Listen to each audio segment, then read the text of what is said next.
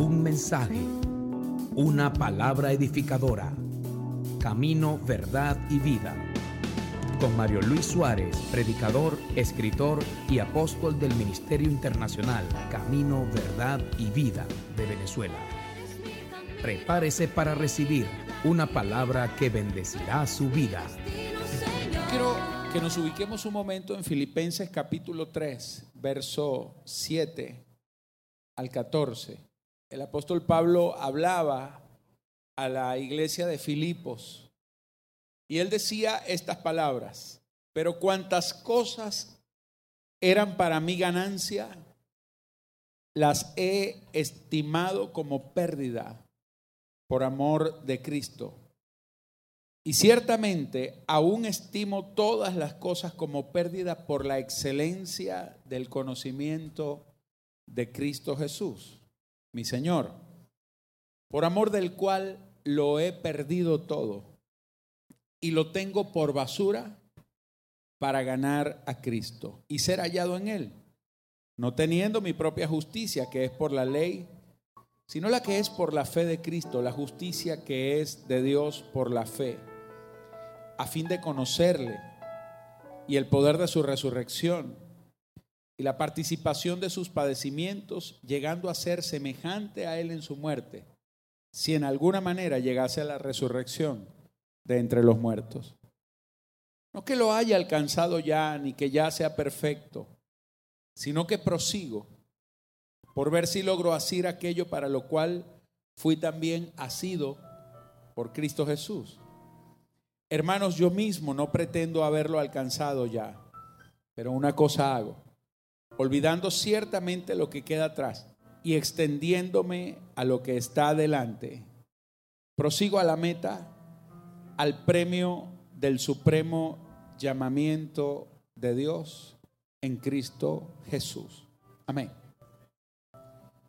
Estaba pensando que hay un momento en nuestras vidas en el cual nosotros necesitamos hacer un balance contable acerca del reino de Dios. Me he dado cuenta de esto. Cuando usted viene a Cristo por primera vez, cuando usted le entrega su vida al Señor, la experiencia que usted vive con Cristo le cambia radicalmente. Y usted cree que en ese momento ya ama a Dios por encima de todas las cosas. Y realmente no es así. Usted cuando viene a Cristo, usted tiene una experiencia inicial. Es un amor emotivo, como el amor de los novios, cuando la novia le dice que sí. Ese día él le trae flores, le trae rosas, le compra chocolates, le da regalos y le dice a todo el mundo. Y parece que es lo más grande que ha ocurrido. Cuando usted está enamorado los primeros días, es un amor ilusorio, es un amor sentimental. No es igual al mismo amor que después que ya tú tienes unos años de casado y no importa el pleito, el lío, la situación, que usted se la va a encontrar y que no la tuvo de novio, pero la amas. Entonces, me he dado cuenta de que a veces los cristianos somos así con el Señor. Cuando usted se enamoró de Cristo por primera vez, usted conoció a Jesucristo, usted conoció al Señor y era un amor platónico. Usted quería orar todo el día, quería leer la palabra, usted quería estar allí todo el día yendo al culto y cuándo será que viene la próxima reunión y necesito ir al culto y necesito hacer esto, necesito hacer lo otro, porque se convertía en una especie de misticismo. Pero cuando empiezan a pasar los años, cuando empiezan a pasar los días, usted se da cuenta de que ese amor platónico por el Señor empieza como a perder esa pasión y esa efectividad. Lo cierto es que ya las cosas no vuelven a ser como los primeros días. Y a veces nos dejamos arrastrar por cosas que nos hacen perder el fuego de la pasión, que no se debe perder.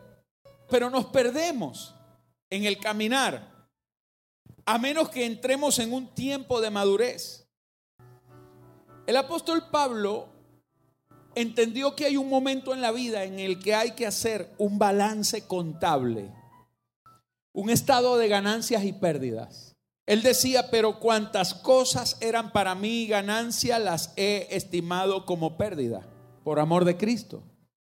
Y ciertamente aún estimo todas las cosas como pérdida por la excelencia del conocimiento de Cristo Jesús mi Señor, por amor del cual lo he perdido todo y lo tengo por basura para ganar a Cristo. Habla de ganancias y habla de pérdidas. Yo no soy contador ni soy experto en asuntos contables, pero yo lo que sé es que en el reino de Dios hay cosas que son ganancia y hay cosas que son pérdida.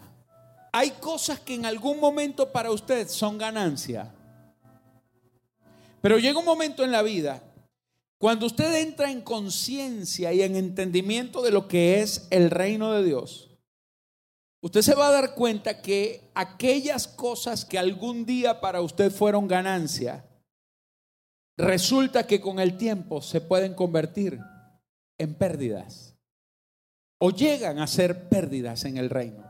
El apóstol Pablo decía, cuantas cosas eran para mí ganancia, las he estimado como pérdida por amor de Cristo. Es decir, lo que cambió no fueron las cosas. Lo que cambió no era el valor que tenía cada cosa. Lo que cambió fue el nivel de amor a Cristo. Fue un amor que maduró. Fue un amor que dejó de ser pasional, sentimental, por convertirse en un amor de sacrificio, en un amor verdadero, en un amor de entrega, en un amor de darlo todo por el Señor. Y cuando el nivel del amor, del compromiso del apóstol Pablo maduró, empezó a provocar un cambio en la escala de valores que él tenía. No es que las cosas perdieron valor, es que Cristo ganó mayor valor que el que tenía antes. Cristo vino a ser el más importante. Él se dio cuenta a lo largo de la vida que sí, que los primeros días él decía, Señor, te entrego mi vida, haré por ti lo que sea. Pero cuando el fuego pasó, que el Señor empezó a hablarle cosas a Pablo y a decirle, Pablo, necesito que hagas esto, parece que el amor no era tan grande ni tan comprometido. Y empezó a darse cuenta que amaba más las cosas que tenía, las cosas que formaban parte de su vida, que a Cristo. Entonces él empieza a hacer un balance contable de lo que había sido su vida. Por ejemplo, él empieza a hablar como judío. En la época de Jesucristo, no mucha gente sabía de dónde provenía. Porque en los días de la persecución, de la diáspora, de la dispersión, cuando la nación de Israel fue disgregada, se mezclaron algunos y, cuando ellos volvieron otra vez de esa diáspora, mucha gente perdió su genealogía, no sabían de dónde venía. Y Pablo sabía de dónde venía. Él decía, yo soy hebreo de hebreos. O sea, en mi línea no hay mezcla, no hay nada impuro. Soy de la tribu de Benjamín. Y empezaba a hablar de quién era, fariseo, amante de la ley, y empieza a hacer una descripción adiestrado a los pies de Gamaliel, porque cada una de las cosas que decía eran extremadamente valiosas para él. Es decir, cuando él hablaba de quién era, él hablaba de los logros, él hablaba de la ascendencia, él hablaba de su abolengo, él hablaba de su patrimonio, él hablaba de, de la ganancia que tenía. Entonces Pablo entendía que él era muy importante. Y vivir una vida creyendo que lo que usted tiene y que lo que usted ha logrado y que lo que usted es representa algo muy importante para Dios, usted va a vivir una vida equivocada como cristiano. Mire, usted puede tener el apellido que sea, usted puede tener el dinero que sea, usted puede tener la inteligencia que sea, usted puede tener las habilidades que sean, la astucia la tenacidad, el denuedo que sea. Y eso para Dios no es importante. De hecho, la Biblia dice que Dios escogió lo vil de este mundo, lo despreciable de este mundo, para avergonzar a los sabios. Hay gente más inteligente que usted en el reino y en el mundo.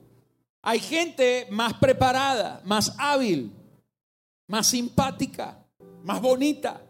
Hay gente con mayores logros, con más dinero, con más poder, con más capacidades que usted y que yo. Pero todas esas cosas, aunque las podamos tener, hay un momento en donde nosotros tenemos que llevarlas al plano de la realidad y decir, ¿qué es realmente para mí una ganancia?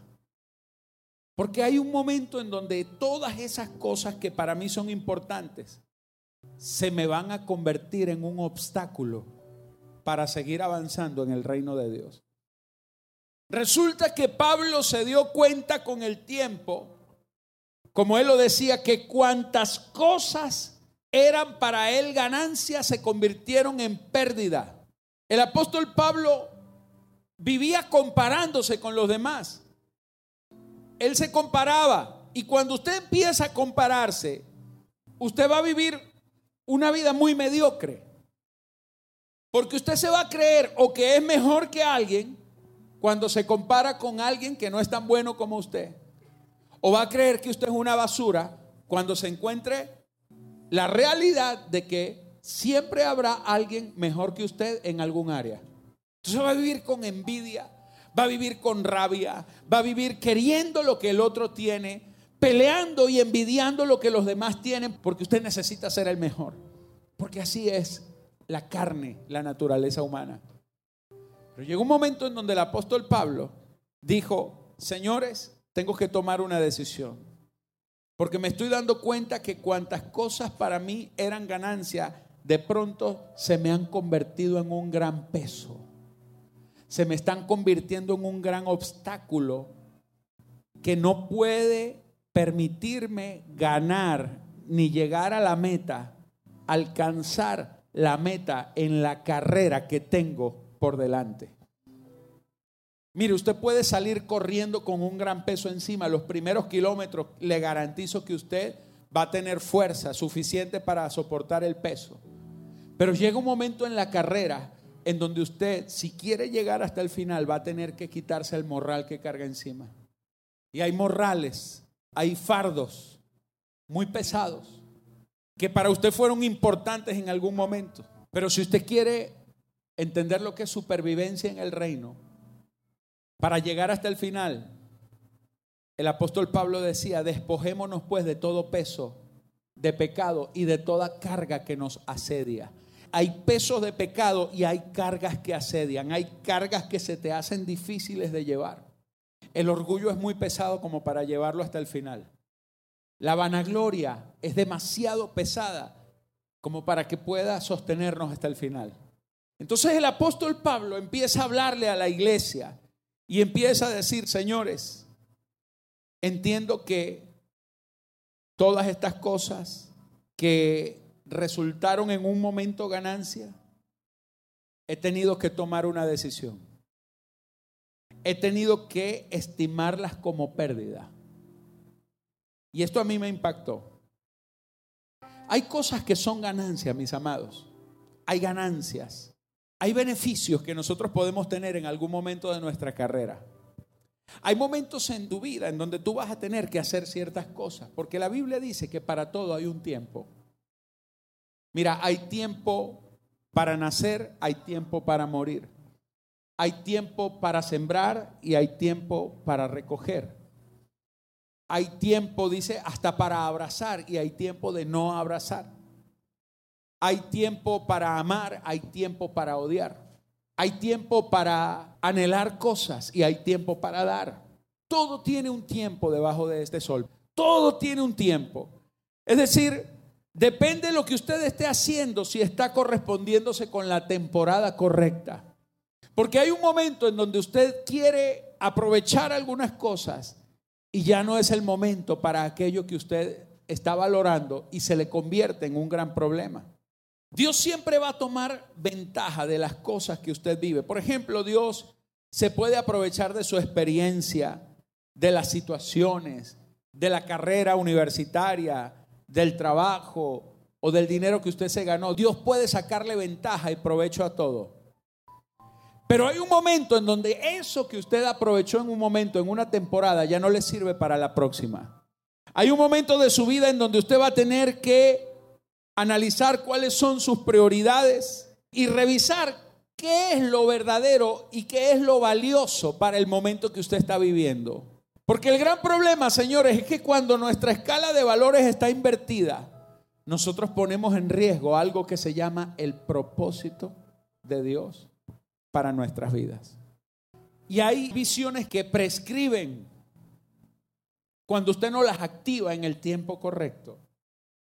Hay ganancias, hay beneficios, hay cosas que en el momento indicado pueden ser buenas, pero cuando se salen de su tiempo, cuando se salen de su momento, se convierten en estorbos.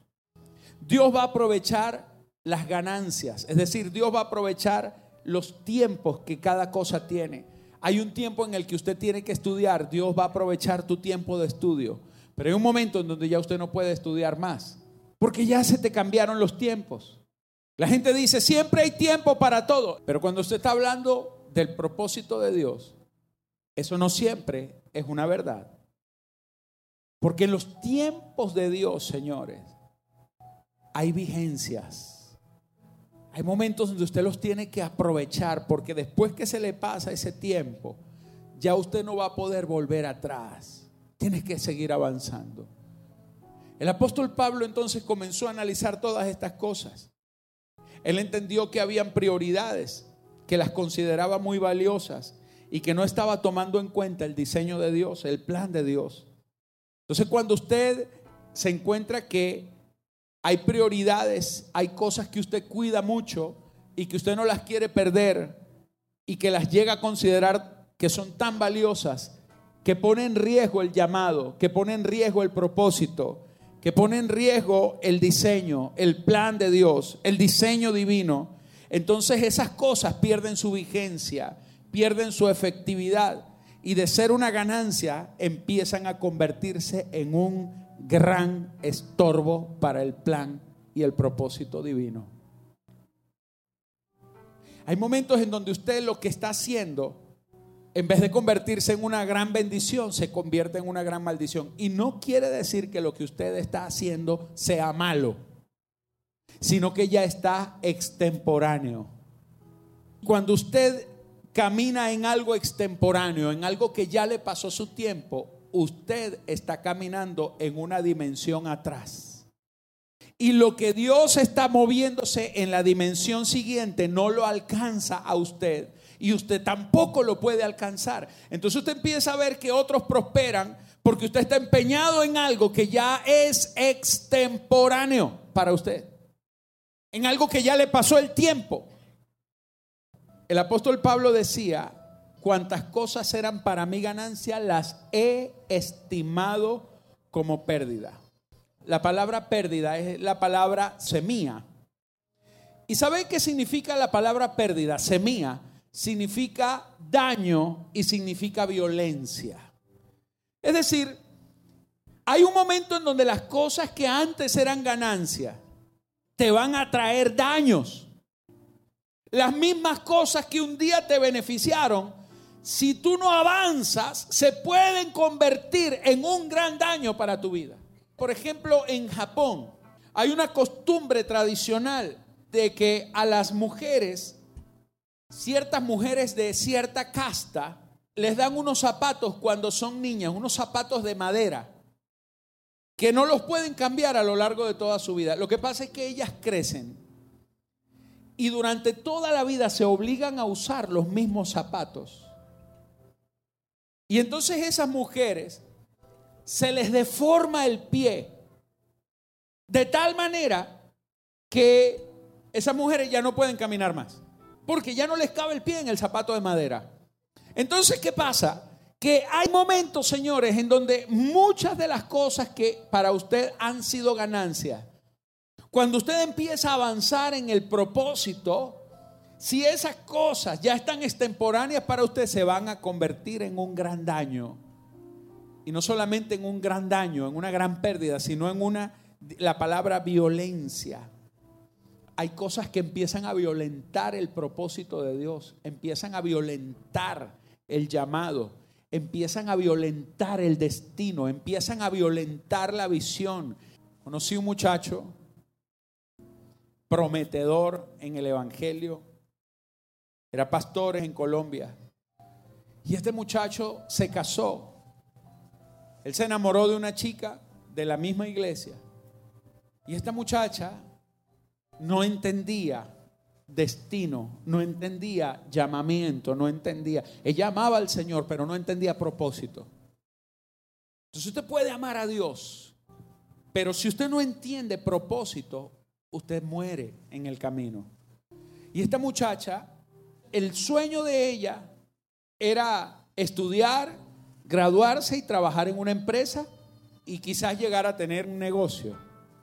Pero este muchacho era de ministerio, era de unción. Este muchacho era un hombre que Dios lo había puesto y usted lo veía cómo hablaba, cómo era el porte, la misma presencia que tenía.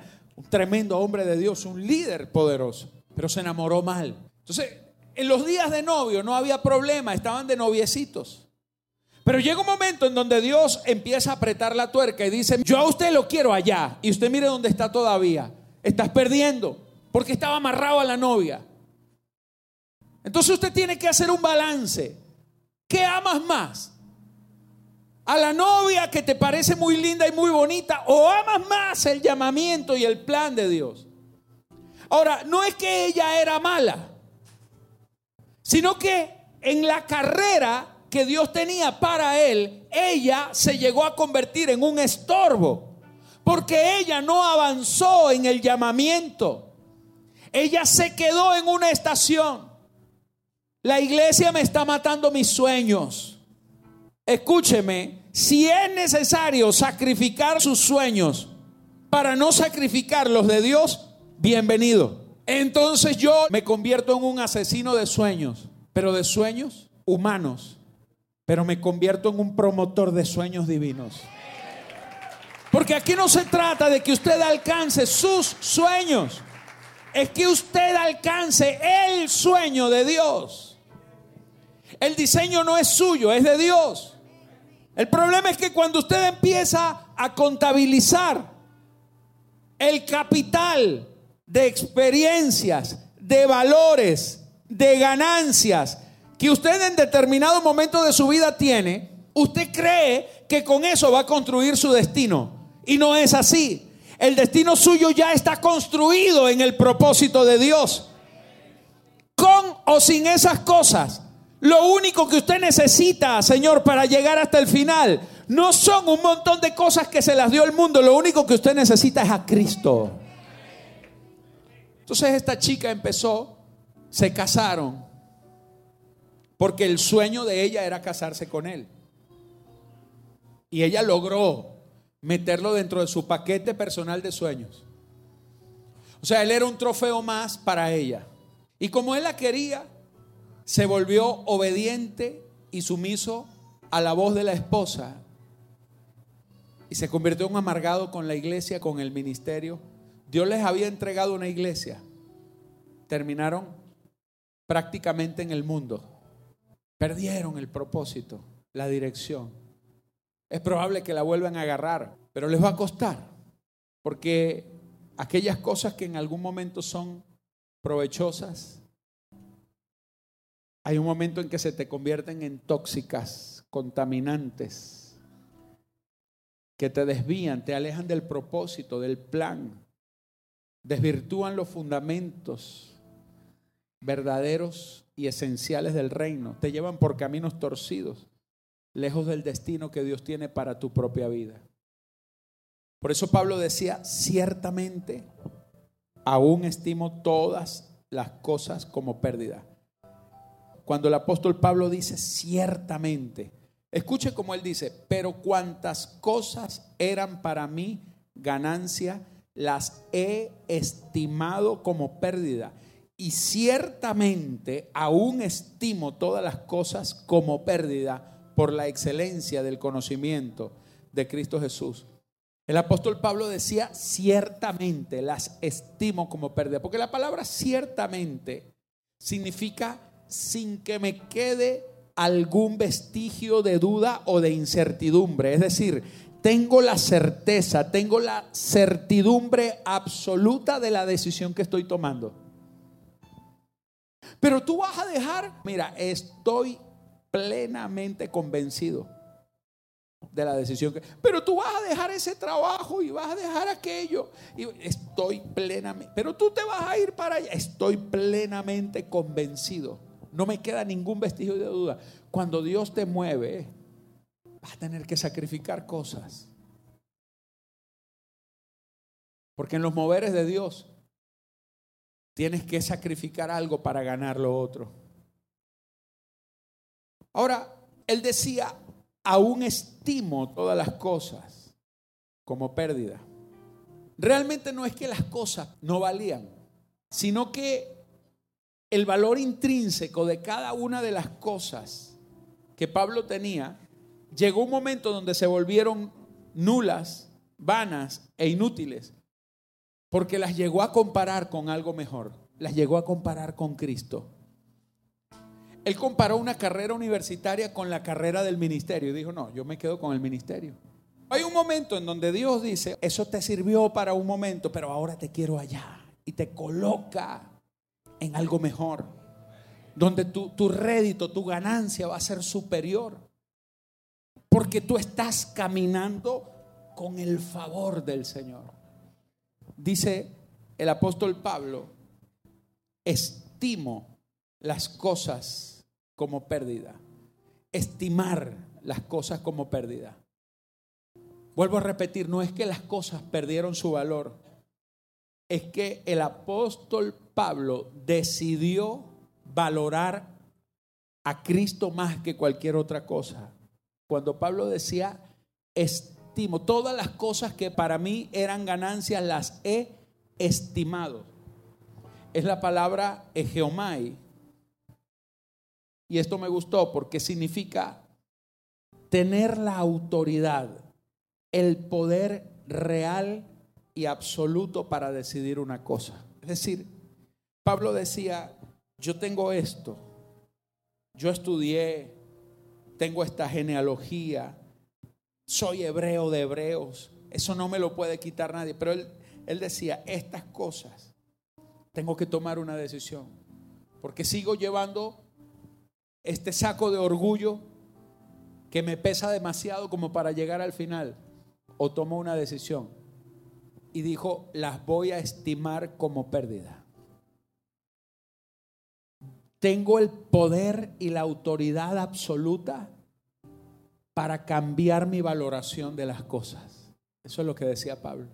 Tú tienes el poder, tú tienes el poder y la autoridad para cambiar la valoración de las cosas. Porque hay un momento en donde las cosas que se pasaron de tiempo quieren seguir pegadas a ti, te quieren detener. Hay cosas que te quieren detener. Hay cosas que te quieren mantener en la misma estación. Y Dios te dice, te quiero en otra dimensión. Pero hay gente que te arrastra y que te obliga a quedarte atrás. Hay gente, hay amistades, hay valoraciones que te mantienen en un nivel y mientras usted se mantenga pegado a eso, señores, el propósito sigue avanzando.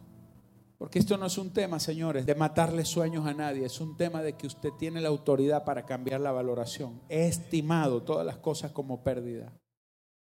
En otras palabras, el apóstol Pablo lo que estaba diciendo es que él tenía la autoridad espiritual, moral y entendida para determinar el valor de cada cosa que él había alcanzado, de cada logro y de determinar el valor de ellas cuando las comparaba con la excelencia de Cristo.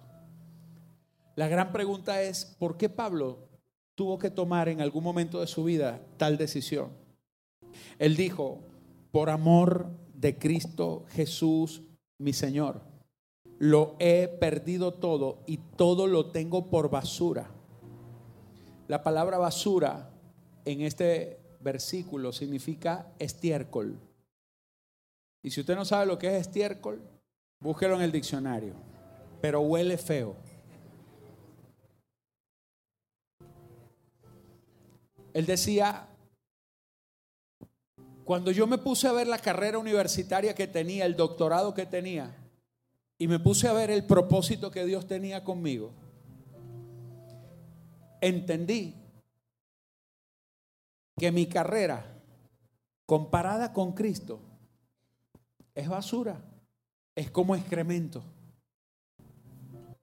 Escúcheme, no hay nada en esta vida que pueda ocupar el lugar del Señor. Él es el primero. Él es el primero. Y cuando hay algo que está ocupando el primer lugar, el que le pertenece a Dios, cuando hay algo que está ocupando el primer lugar, que no es Cristo, usted al final lo que se va a encontrar es que su vida va a carecer de todo sentido el apóstol Pablo lo decía, es un estercolero. Hay cosas que pueden valer mucho para ciertas personas, pero cuando usted las compara con Cristo, usted va a tener que arrojarlas a pérdida y decir, si no considero esto como estiércol, no puedo avanzar. Y créame, nadie quiere el estiércol. Quizás es lo que usted más aborrece de sí mismo. Son desechos.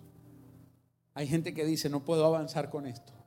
Si no lo considero, si no le doy esa valoración, lo voy a llevar pegado a mí toda la vida. Y entonces el apóstol Pablo, hago la pregunta, ¿por qué tomó esta decisión? Él dijo, todo lo tengo por basura con tal de ganar a Cristo. Y aquí termino. Pablo lo que quería era ganar a Cristo. Ganar a Cristo es una de las tareas que nosotros como creyentes tenemos que emprender. Creemos en Él. ¿Cuántos creen en Él? Somos salvos por Él. ¿Cuántos son salvos por Él? Tenemos dones, llamamientos, ministerios. Pero la pregunta es, ¿se ha ganado usted a Cristo? Pablo decía, todo lo tengo por basura con tal de ganar a Cristo. Y esto a mí me habló. Todo lo que tenemos lo tenemos porque Él nos los ha dado. Pero la pregunta es, ¿se ha ganado usted a Cristo? Y entonces me puse a preguntarme, ¿qué significa esto de ganar a Cristo? Y me puse a buscar la misma palabra, en qué ocasiones también la Biblia menciona la misma palabra. Por ejemplo, me di cuenta que la palabra aparece en muchos contextos, pero hubo uno que me llamó mucho la atención. El apóstol Pedro decía, hablándole a las mujeres, mujeres, ¿usted quiere ganarse a su marido sin palabras? Sea sumisa y usted se ganará a su marido para el Señor. Ganarse a alguien, señores, es ganar el favor nosotros tenemos a Cristo y Él te ama. Pero la pregunta es, ¿tienes tú el favor de Cristo? ¿En qué escala de valores de Dios está usted? Ganar a Cristo es aspirar a ocupar lo primero en la escala de valores de Dios, que cuando Dios piense en alguien, piense primero en usted. Eso es ganar a Cristo. Yo sé que usted ama a Cristo. Yo sé que usted ama al Señor, que usted es cristiano. Yo no estoy hablándole de que si usted ama al Señor. Porque aquí hay mucha gente casada. Hay mucha gente casada que aman a su esposa. Pero la pregunta es, ¿se la ha ganado a ella? No te estoy preguntando si amas a tu esposa. Te estoy preguntando que si amándola, has ganado su corazón. Ese es el problema de nosotros los maridos, que suponemos que amamos a nuestras esposas. Pero no nos las hemos ganado a ellas. Porque cuando usted que ama a su esposa se la gana, no hay peleas en la casa. Porque se la ha ganado, nunca le va a decir que no. Esto Dios me lo reveló hoy.